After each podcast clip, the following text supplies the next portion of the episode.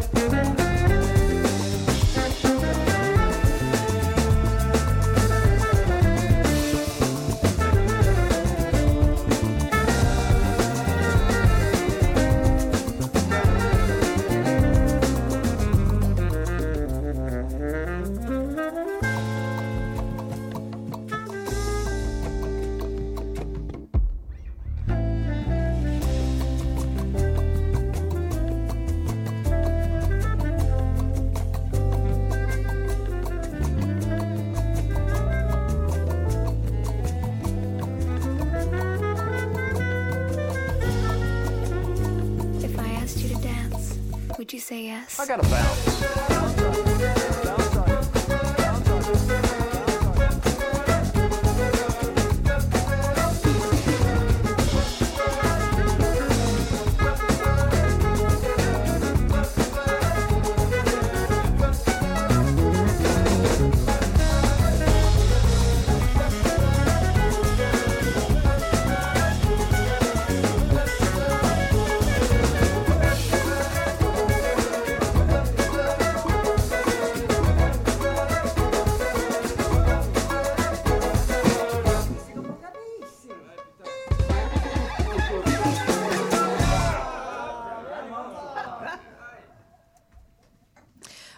De retour sur l'émission Écoute ta fac et nous avons aujourd'hui Jules qui avec nous qui est donc président de l'association MAP. Bonjour à toi. Bonjour. Euh, Antoine, je te laisse la parole pour débuter cette interview. Eh ben déjà, bonjour à toutes et à tous. Je vous souhaite une bonne année 2024 avec un peu du retard dû à mon absence euh, de la semaine dernière. Donc bonjour Jules et merci d'être venu dans les locaux de Radio Campus Orléans.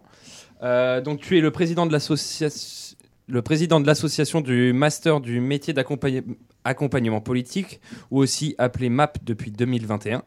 Donc, euh, est-ce que tu peux nous parler des origines de l'association? Quand est-ce qu'elle a été créée? Bonjour à vous déjà, merci de votre invitation pour, euh, pour présenter le master.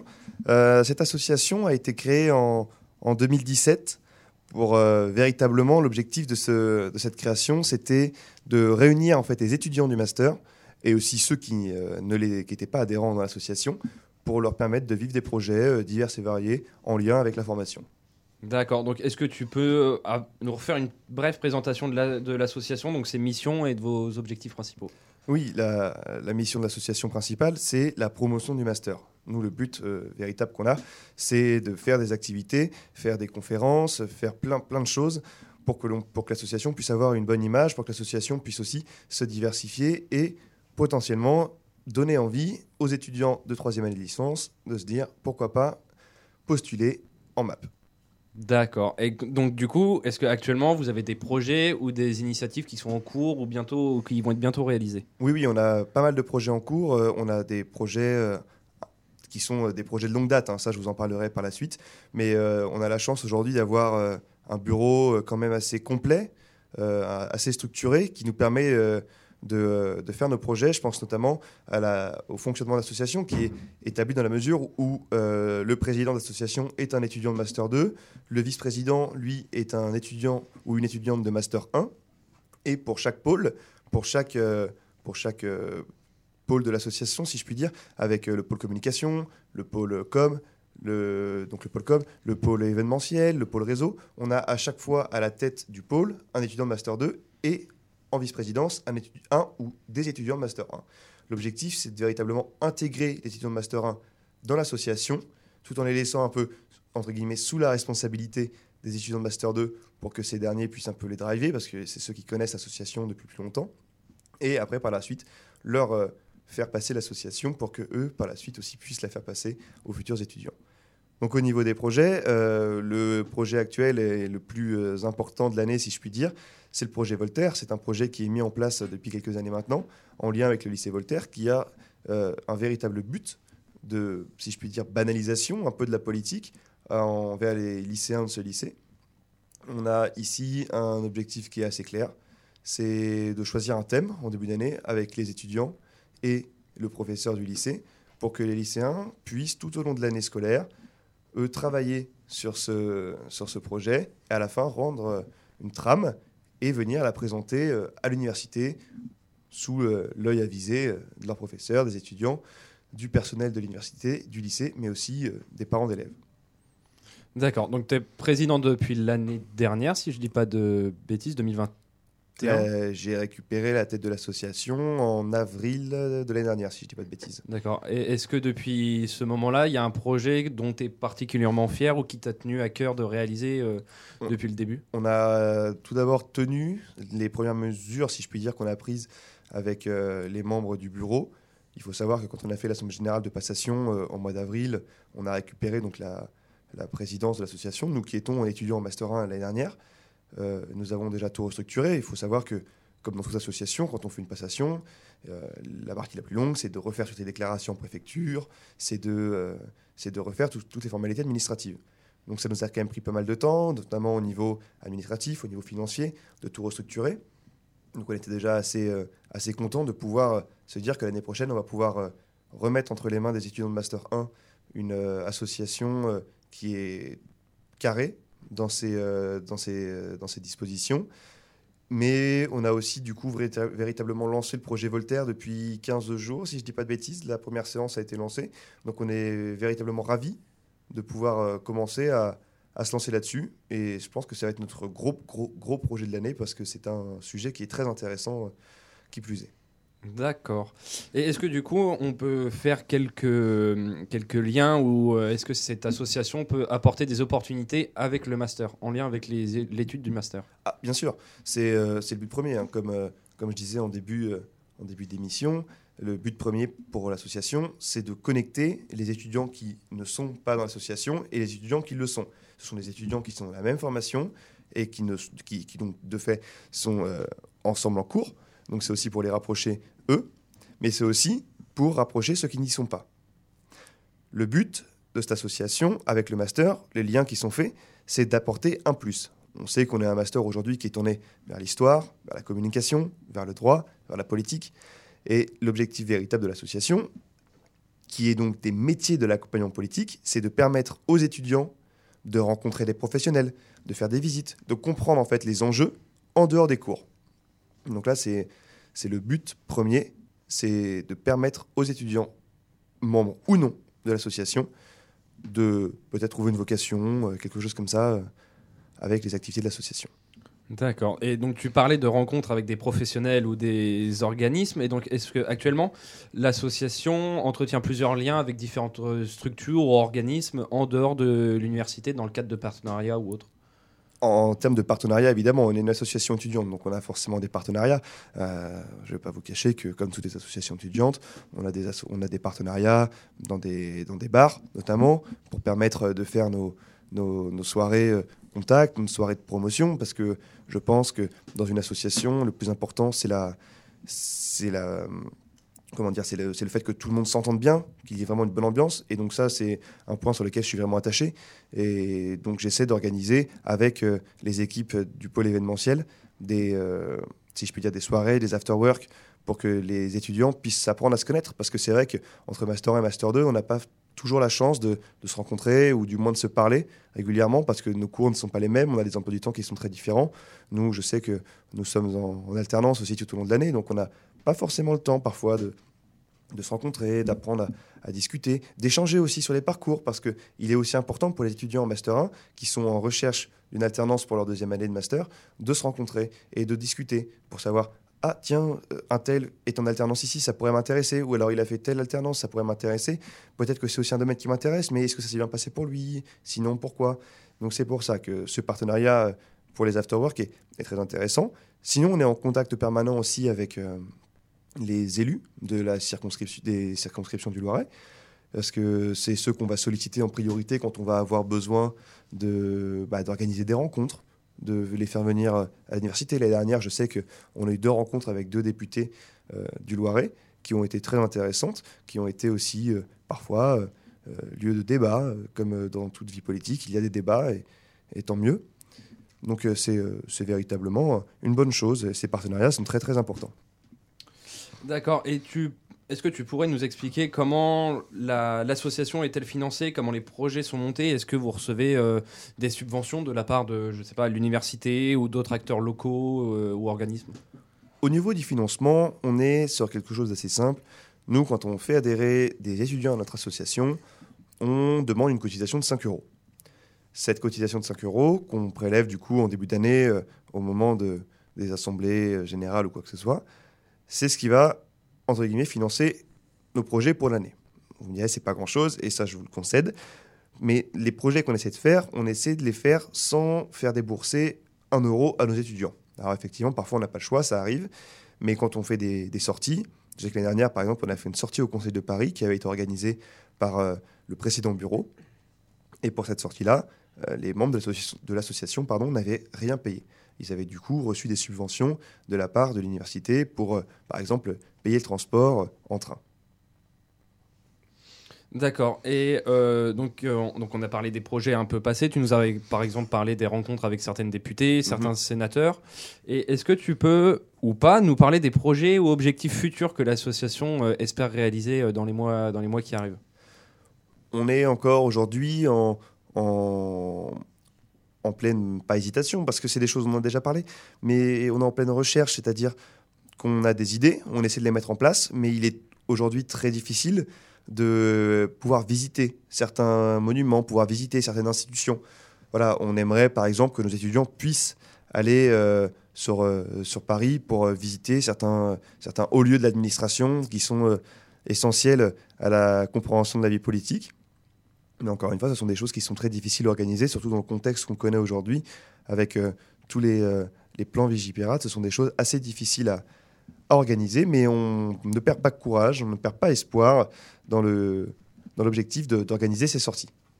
Eh ben, écoutez, merci, merci à Jules d'être venu nous présenter euh, le master. Dernière petite question, des réseaux sociaux, on peut vous retrouver euh, l'association MAP. Oui, euh, bien sûr.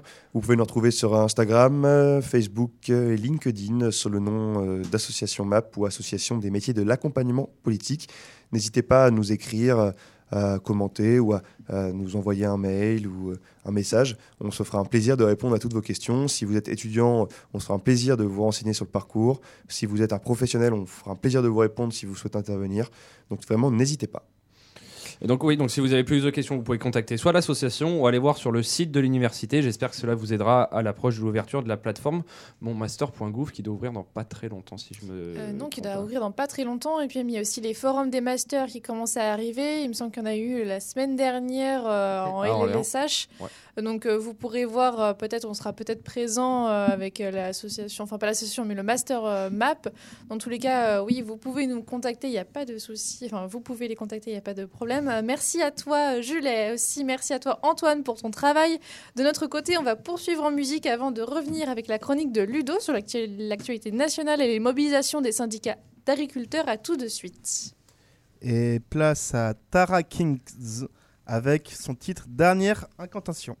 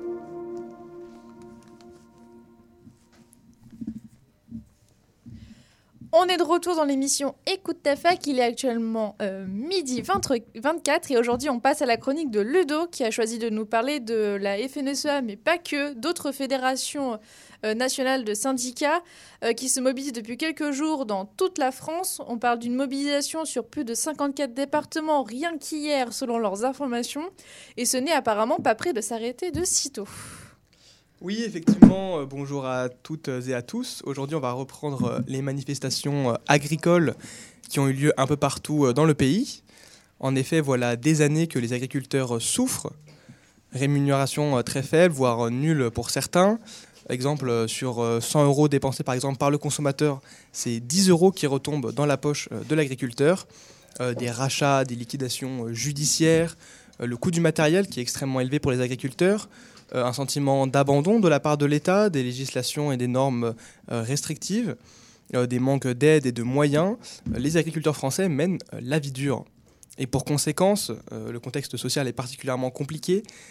Euh, un taux de suicide euh, est particulièrement présent chez les agriculteurs. C'est un agriculteur qui se suicide tous les deux jours en moyenne euh, en France.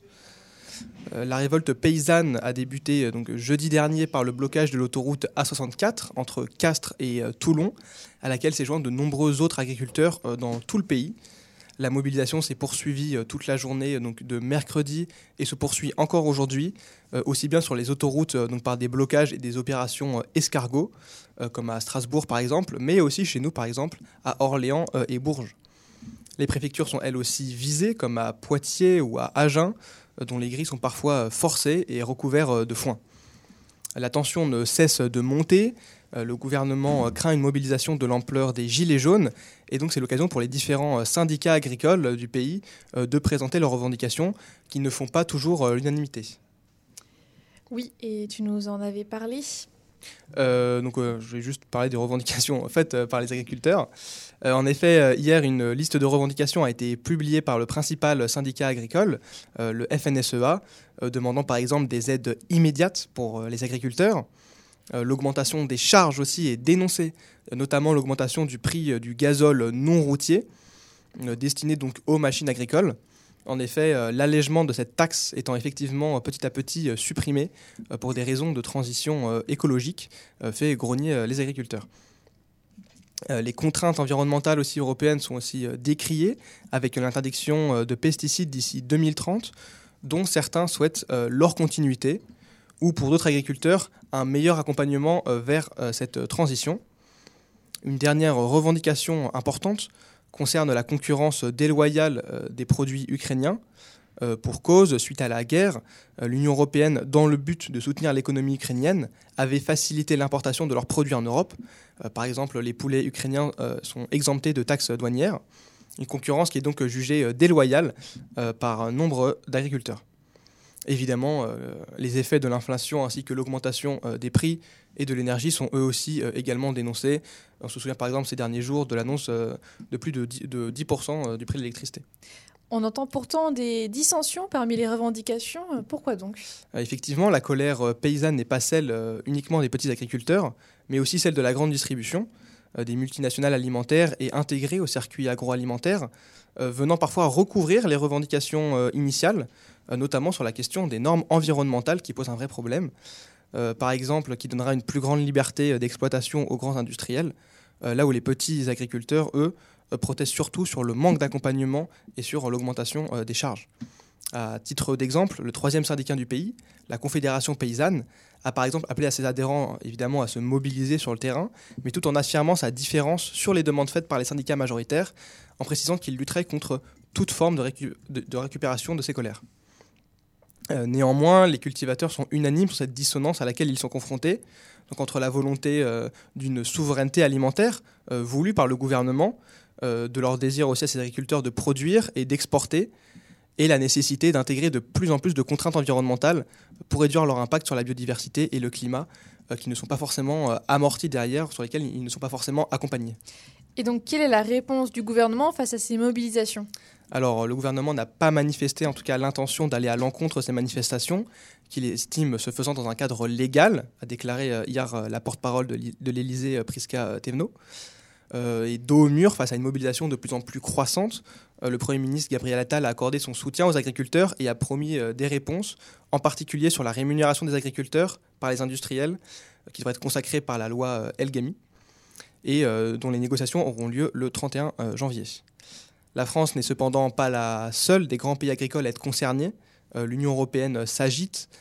En ce moment même, la Commission a réuni des ONG, des organisations agricoles, secteurs agroalimentaires et experts pour tenter de calmer le jeu et convaincre sur la nécessité de concilier euh, transition écologique et agriculture, qui est le véritable euh, débat euh, en ce moment.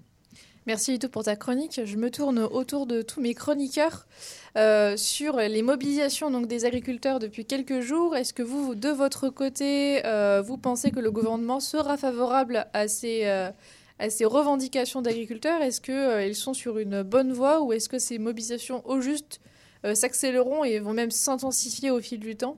Alors, euh, je ne vais pas vous demander de faire euh, les Madame Irma, mais en tout cas, est-ce que, au vu d'aujourd'hui, Comment est-ce que vous percevez ces mobilisations? Est-ce que vous pensez qu'ils arriveront à bout de leur, de de leur demande? Euh, je pense que ou- oui. Donc pour l'instant, on voit que c'est des, quand même des mobilisations qui restent assez, euh, j'allais dire pacifistes, euh, non, mais qui ne débordent pas trop de violence qu'on a pu euh, qu'on a pu voir sur les dernières manifestations ces dernières années en Un France. bâtiment qui a explosé quand même. oui, mais je veux dire, c'est pas euh, c'est pas les manifestations qu'on a pu voir où il y a des casseurs à chaque coin de à chaque coin de rue. Là, ils viennent, euh, ils ont des vraies revendications. Et le gouvernement, ou c'est Macron, il me semble, qui a déclaré qu'il euh, fallait trouver au plus vite des solutions pour aider nos agriculteurs.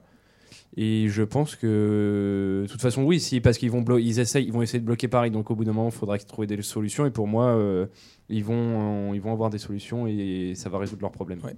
Bon, euh, vous voulez aller?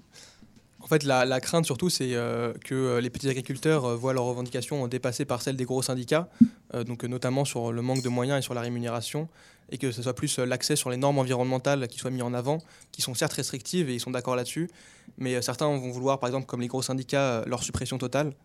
Enfin, non, pardon, plutôt les garder, tandis que d'autres sont pour leur suppression, euh, mais par exemple euh, réclament plus d'accompagnement euh, si ces pesticides venaient à disparaître. Et c'est ça le- le- la vraie problématique aujourd'hui.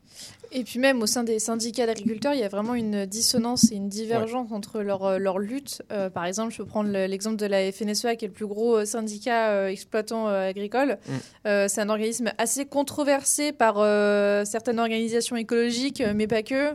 Euh, ce qui leur est entre autres reproché, ce sont euh, des soutiens euh, donc de la FNSEA apportés à des filières comme par exemple Diester, qui produit des moteurs, diesel mais aussi des positions de, la FNSEA qui ont été controversées, notamment en 2017, où à ce moment-là, Christian Lambert, alors président de la FNSEA, avait déclaré que la France, euh, elle approuvait, enfin, elle devait approuver la, la reconduction pour 10 ans du glyphosate.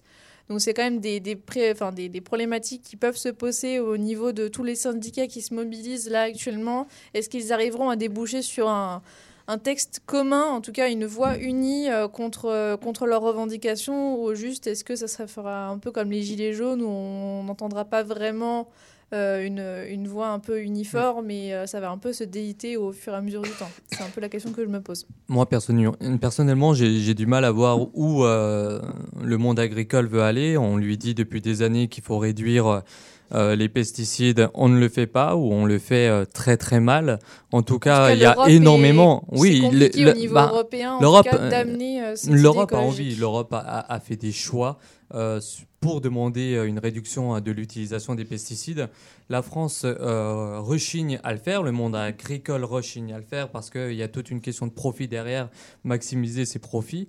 Donc euh, c'est. Tu peux pas dire ça pour On- les on petits peut- agriculteurs. Pour les Euh, même les pe- bah si. Il n'y a pas une recherche de pro. Bah après, faut bien Bah après, vivent, faut, hein. faut bien vivre, faut bien vivre. mais hein. c'est et c'est là la question, Oui, c'est oui. que euh, beaucoup rechignent justement à à renoncer aux pesticides justement euh, Non, pour euh, pour survivre. C'est une augmentation des charges surtout. C'est que s'ils n'ont plus les pesticides, ils vont devoir dépenser plus pour pouvoir produire. Oui, oui, avec d'autres moyens. Oui, Oui, mais c'est là, par va exemple, là, une il y a un fonds euh, européen, il y a profit. il y a un fonds européen euh, justement qui est là pour accompagner euh, les agriculteurs d'Europe à faire leur transition écologique. Et si on regarde les chiffres, euh, j'ai plus les chiffres en tête, mais il est très peu demandé en France. Donc ça veut dire qu'il y a véritablement un problème dans le fait d'initier euh, le, processus et sa transition dans le fait d'arrêter euh, les pesticides. On, on parle quand même de produits qui donnent le cancer à des milliers de Français chaque année. Pour le glyphosate, euh, ouais, il y a des suspicions. Oui, oui. Ah, il y a des suspicions. Oui, il y a de fortes suspicions sur le Il y a glyphosate. de fortes suspicions. Ça fait des années que les, les entreprises agricoles financent des, justement des contre-expertises pour euh, dire qu'il n'y a pas de cancer euh, lié aux pesticides et qu'on peut euh, décider de les utiliser pendant encore 10, 20 ans, maximiser les profits. Et puis, bon, bah, s'il y a des malades. euh, Après, il faut s'attendre hein. aussi à des, à des mesures européennes, mais aussi françaises. C'est ça qui est un peu compliqué, c'est de coupler Pour un moi, petit peu les l'Europe deux. a un Ouais. peu pris un temps d'avance, a pris euh, de l'avance sur la transition qu'on doit être, qui doit être faite en Europe et en France. En France, en France, France, notamment surtout, pas. ils Il y a d'autres pays des- qui sont déjà Ils ont en déjà avance pris des en Europe. hein. mesures que nous, Français, on- les agriculteurs, n'ont pas encore réussi à suivre. Il y a encore ce temps de décalage et je pense que c'est pour ça ou euh, Après, que c'est ouais. pour ça qu'ils sont descendus, descendus dans les rues. Après, Ils là sont où en je, train de vous- manifester je vous actuellement, rejoins, je euh. vous rejoins, c'est euh, les accords bilatéraux, notamment on- par exemple où euh, en Amérique latine, il y, a eu, euh, il y a eu un accord entre l'Amérique latine et l'Europe où euh, les agriculteurs sud-américains ne sont pas obligés de respecter euh, la totalité des normes que les euh, agriculteurs français ou européens doivent respecter. Et là, il y a véritablement un problème. Ah Il, faut, euh, que, il faut obliger aussi les agriculteurs en Amérique latine à respecter les règles européennes, sinon euh, leur- le, le marché européen leur sera fermé. Et c'est là, c'est vers quoi il faut tendre pour aussi euh, rendre un petit peu de justice euh, économique et, euh, euh, et de concurrence aux agriculteurs européens et notamment français. En tout cas, on a vu que ce sujet faisait parler de lui. En tout cas, que médiatiquement, il était très, euh, il était très présent depuis ces derniers jours. J'ai quand même noté que sur Twitter, il y avait le hashtag agriculteur en colère qui était en tendance depuis quelque temps sur la plateforme. Oui. On voit donc bien que ces syndicats agriculteurs, ils ont su capter un large public, euh, capter leurs revendications pour euh, les faire un peu transposer euh, sur le public qui n'était pas forcément alerte sur ces sujets-là.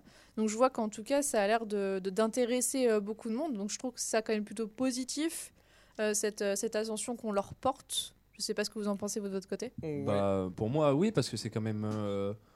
Les agriculteurs sont quand même à la base de notre société. C'est grâce à eux que c'est grâce à eux que nos supermarchés euh, peuvent nous fournir en fruits et légumes. C'est eux un peu qui sont à la base, euh, qui sont à la base, euh, je vais dire de notre alimentation.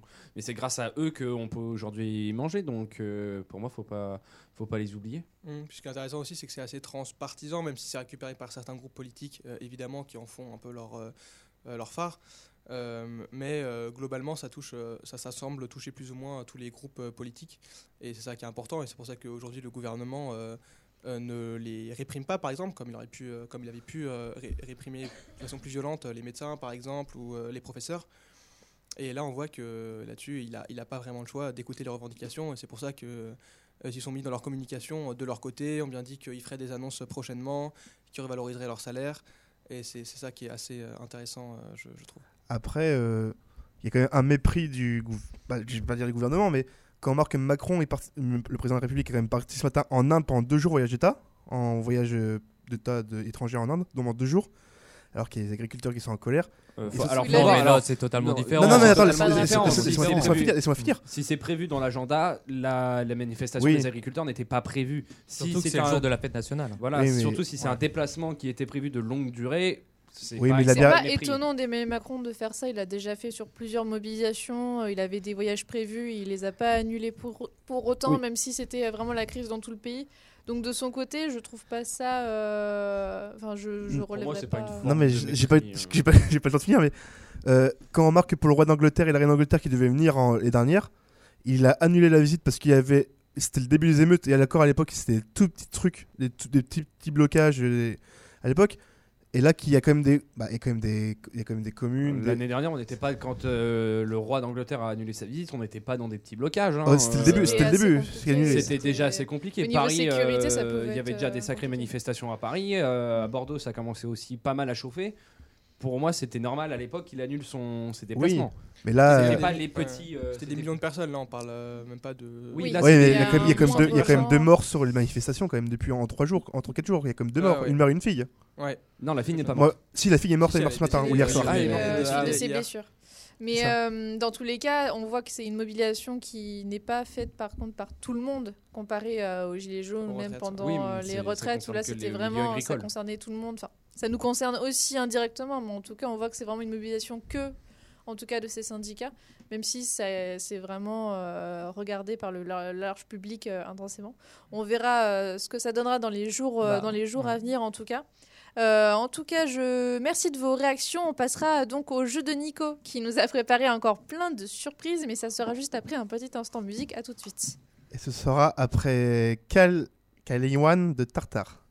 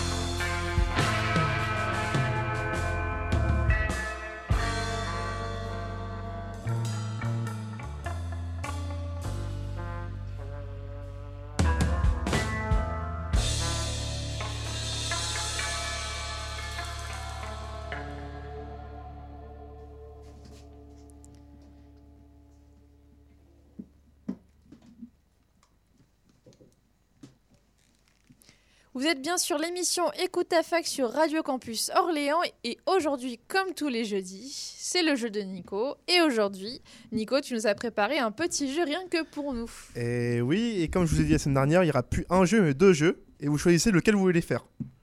Alors, je remets en jeu le jeu Michel Drucker, parce qu'il faut qu'il il faut qu'il sorte un Parce parce qu'il est encore là. Eh ben, reste- parce que pour Antoine qui n'était pas là, pas là Alors, la je les règles. En fait, maintenant je vais vous proposer deux jeux, vous allez choisir lequel vous voulez faire. Le premier jeu c'est Drucker. En fait, je vous dire des événements ou des musiques ou des dates, des dates historiques ou un peu drôles. Et vous allez me dire si ça arrivait avant ou après l'apparition de Michel Drucker à la télé.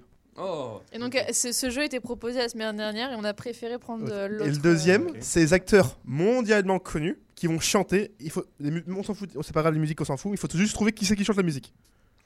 Moi, je propose euh, Drucker. Drucker, Drucker, autant. euh, Drucker. Ouais, faut bien y autant. passer au bout d'un moment.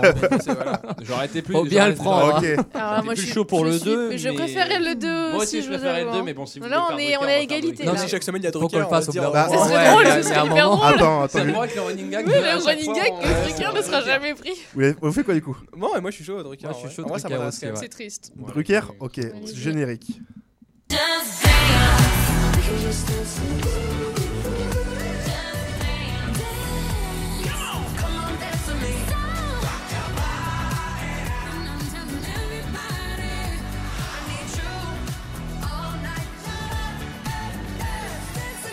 Allez, ça part. Alors, je vous explique les règles, je vous dis les dates, des informations, et vous me dire si c'est avant ou après, et après je vous donne la date de l'é- l'événement, à part sous la V. Et à la fin, celui qui arrive à me trouver à peu près l'année où Michel Drucker est arrivé à la télé, gagne. Ok. Ah oui, j'allais dire oui. Attends, il faut qu'on dise avant ou après Michel Avant Drucker. Michel Drucker. Et moi, je vous dis c'est Ah, avant ou sa après. date d'arrivée à la télé ou à sa date de naissance À date d'arrivée à la télé, ouais, c'est date de naissance, Oui, il n'y avait pas grand chose avant. Coup, à la fin, faut qu'on devine euh, Voilà. sa date d'arrivée. Première date, la création, la création de Netflix. Avant ou après Drucker? Avant. Après? Après Drucker. Après Ah ouais, pardon. euh, Oui, ouais, c'est après, c'est oui, je voulais dire 97. après. Ou le 97. C'est un petit truc que C'est assez jeune. Ok, donc. ouais, ouais. Allez. La mort de cette chanteuse est arrivée quand?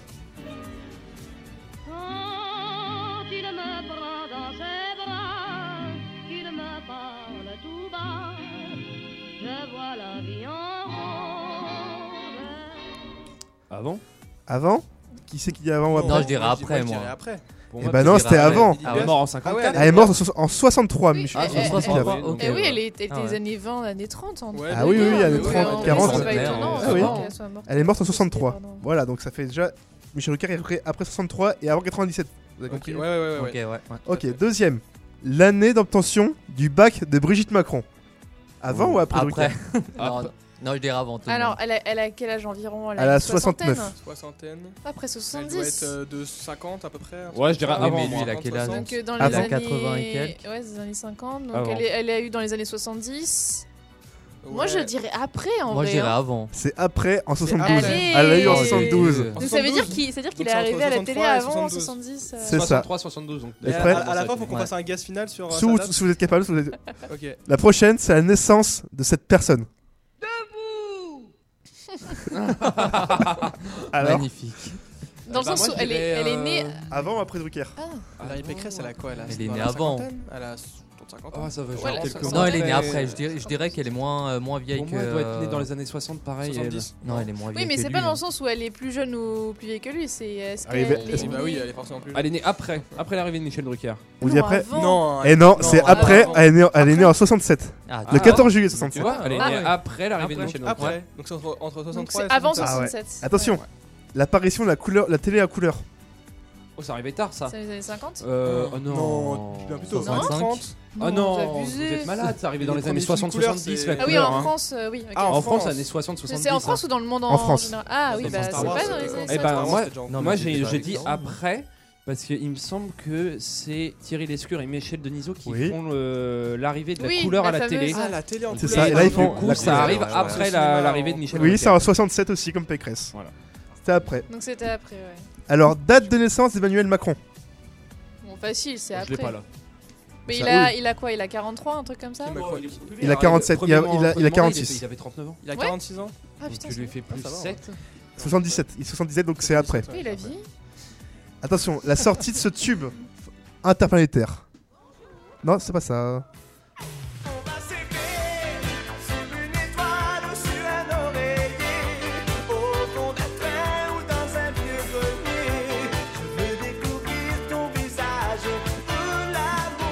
Alors, avant ou après Gilbert? Non, avant ou après Michel. Ah oui, oui, oui, oui, oui, Euh, pardon. Moi je dis après. C'est quoi, c'est 76, Ouais, 77 après. Oui, c'est après ça. C'est 71, donc c'est après. C'est après. Oui, bah de toute façon. Ouais. Eh oui. De toute façon, ça, ça- ça doit être 65. Je suis perdu dans ça. Ah, peut-être la fin de la guerre d'Algérie, c'est quand? 63. 63. Non, 62. Ouais, les historiens, on est beau là. So- so- 62, oui, c'est Oui. ça. Oh, d'accord, des viands. Non, mais après, il y a eu des, des ramifications. euh. La sortie de ce chef-d'œuvre cinématographique. Bah, c'est bah, après. Euh, après, Non, bah, quand même après. Le premier il sort quoi Début 70 Début années 70 Ouais, mais 70 si pour moi, ouais, ouais, il arrive à la 70. télé avant 70, c'est bon. Ouais, c'est bon. après. Donc c'est sorti Donc après. c'est après, ouais. Et oui, c'est le même âge que Macron, 77 Du coup, On a Wars. capté la méta maintenant. Et oui, On a la méta, on a la méta. La a la méta. mort de Joseph Staline. Ah bah c'est bien Oh. Ah, avant. c'est avant. Oui, c'est bien avant, oui. Bah oui. avant. Et lui, il est mort en. 54. Oui, c'est bien avant. 54, 53. Ah oui. 53, ouais. 5 J'allais mars dire 53. 54, c'est vrai. En effet, ouais, c'est avant. On est trop fort. On est les Alors. historiens à peu près. En fait, ce jeu est bien. À peu près. Ah oui. alors. C'est à peu près les historiens. La sortie de ce tube. de-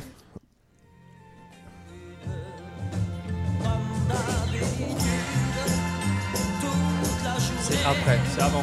Bah, moi, je dirais avant. Moi, ouais. je dirais après. Comme d'habitude. Moi, pour moi, il l'a présenté. Ah, ah, ah. Moi, pour moi, il l'a présenté à la télé, donc euh, forcément, c'était. Ça euh, fait très années c'était 60 avant. quand même. ce Si, ouais. musique. Pour moi, Chris a raison, c'est c'est Michel Drucker qui a présenté ce tube à la télé. Bah Donc c'était voilà, après en d'accord. 67. Oh là là. Voilà, c'est ça. Quelle culture. 67. Ouais. Attention, On l'avant-dernière essaie, Ah on là, pas, c'est un peu méta. l'avant-dernière question. 65. L'arrivée du premier TGV en France. Bien après. Bonne question. Moi, je dirais après. Non, Moi, j'irais bien même pas si Moi, je dirais après. ouais, quand ouais, même. waouh, je suis Ouais. perdu. C'était après en 67. Ah, oui, le premier en 60. Ah, déjà là, ça nous raccourcit la date. C'est ça. 63, C'est- 67. Et attention. pour l'arrivée de Michel Drucker à la télé. Là, ça va raccourcir encore plus. La date de la naissance de cet artiste, mais le roi de la pop.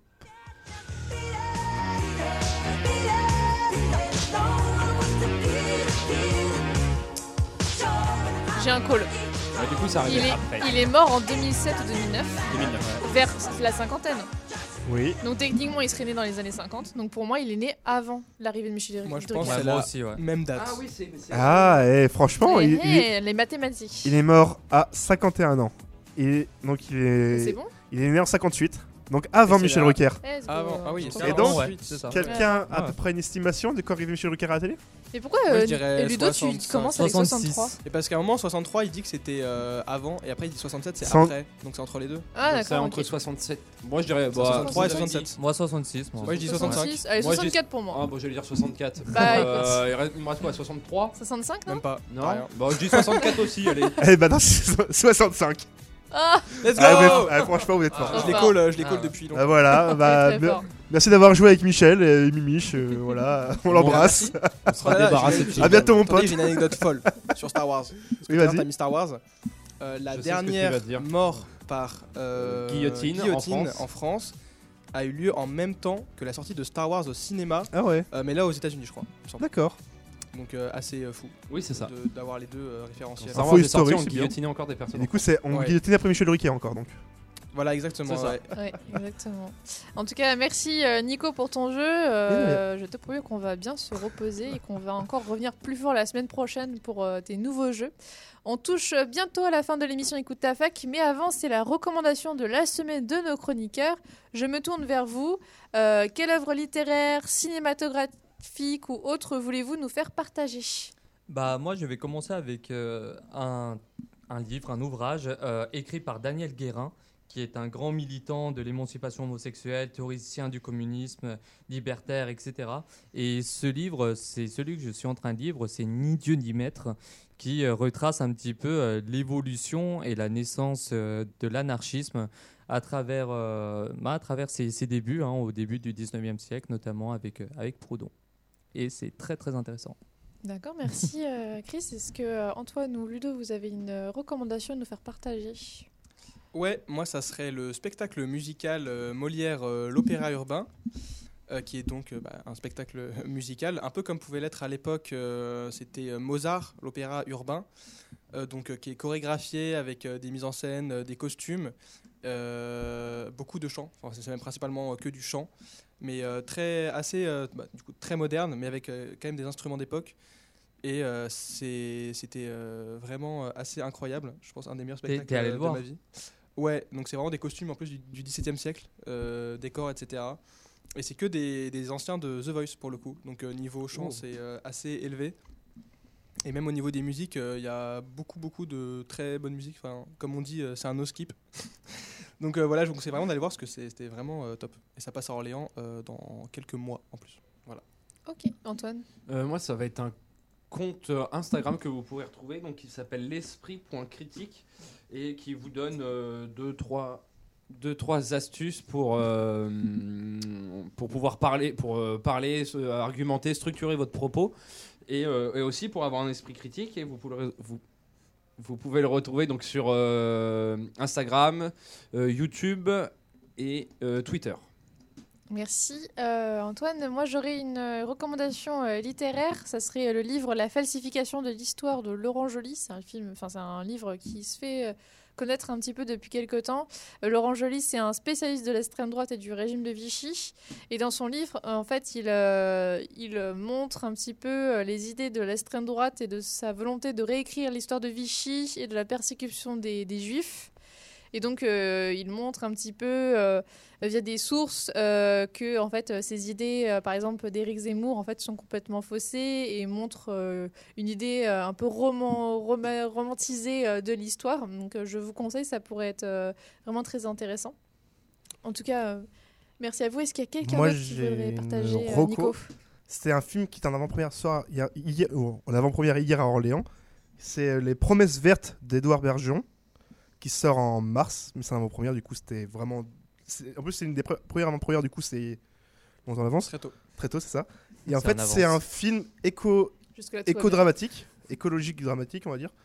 Et en fait, c'est l'histoire d'un. C'est Alexandre Lamy, pour faire bref, c'est l'histoire d'un d'un jeune école, un jeune, euh, un jeune étudiant très euh, militant écologiste qui va aller en Malaisie, en en en, Mal- en pays d'Afrique. euh, ils font beaucoup d'huile de palme. En Malaisie. Faut Ah. Il y a plus le nom du pays, c'est pas grave. C'est pas grave. il va aller en Asie du Sud-Est. pays d'Afrique. En- Asie du- en- en Asie du Sud-Est. Ah. Ah, c'est pas Pour observer les, pour filmer et observer les, témo- les, Les plantations. les plantations des palmiers pour dénoncer et, faire, et montrer comme quoi l'huile de palme, ça détruit plus.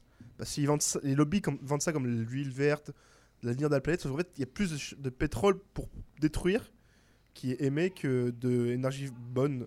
Et puis même, ça tue les orang-outans, ça tue la biodiversité. Et avec ça, en fait, on va voir l'image d'une Alexandra Lamy qui est rare à, qui est rare son, sa cinématographie, où elle est vraiment combattante du début à la fin. Elle va tout faire pour euh, libérer son fils qui est envoyé en prison, du coup, là-bas, où il est condamné. Et du coup, on va tout faire pour le libérer. Ok. Bah, Moi, je propose qu'on relance le- les débats sur les agriculteurs.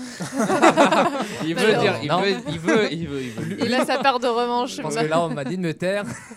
Malheureusement, on n'aura on n'aura pas le temps. euh, C'est bientôt la fin de cette émission. Peut-être la semaine prochaine. Peut-être Yes. la semaine prochaine si on a un autre sujet euh, là-dessus. Euh, on se retrouve avec la même équipe jeudi prochain. Ne manquez pas l'émission Écoute ta fac tous les mardis, mercredis et jeudis de midi à 13h.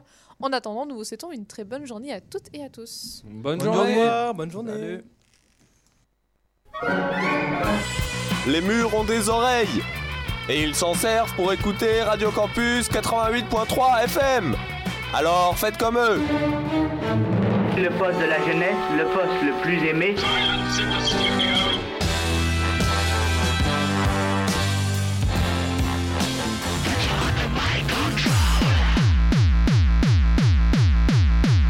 Dirait un truc d'alcoolique. Ah, il est possible en effet que nous subissions les influences inconnues.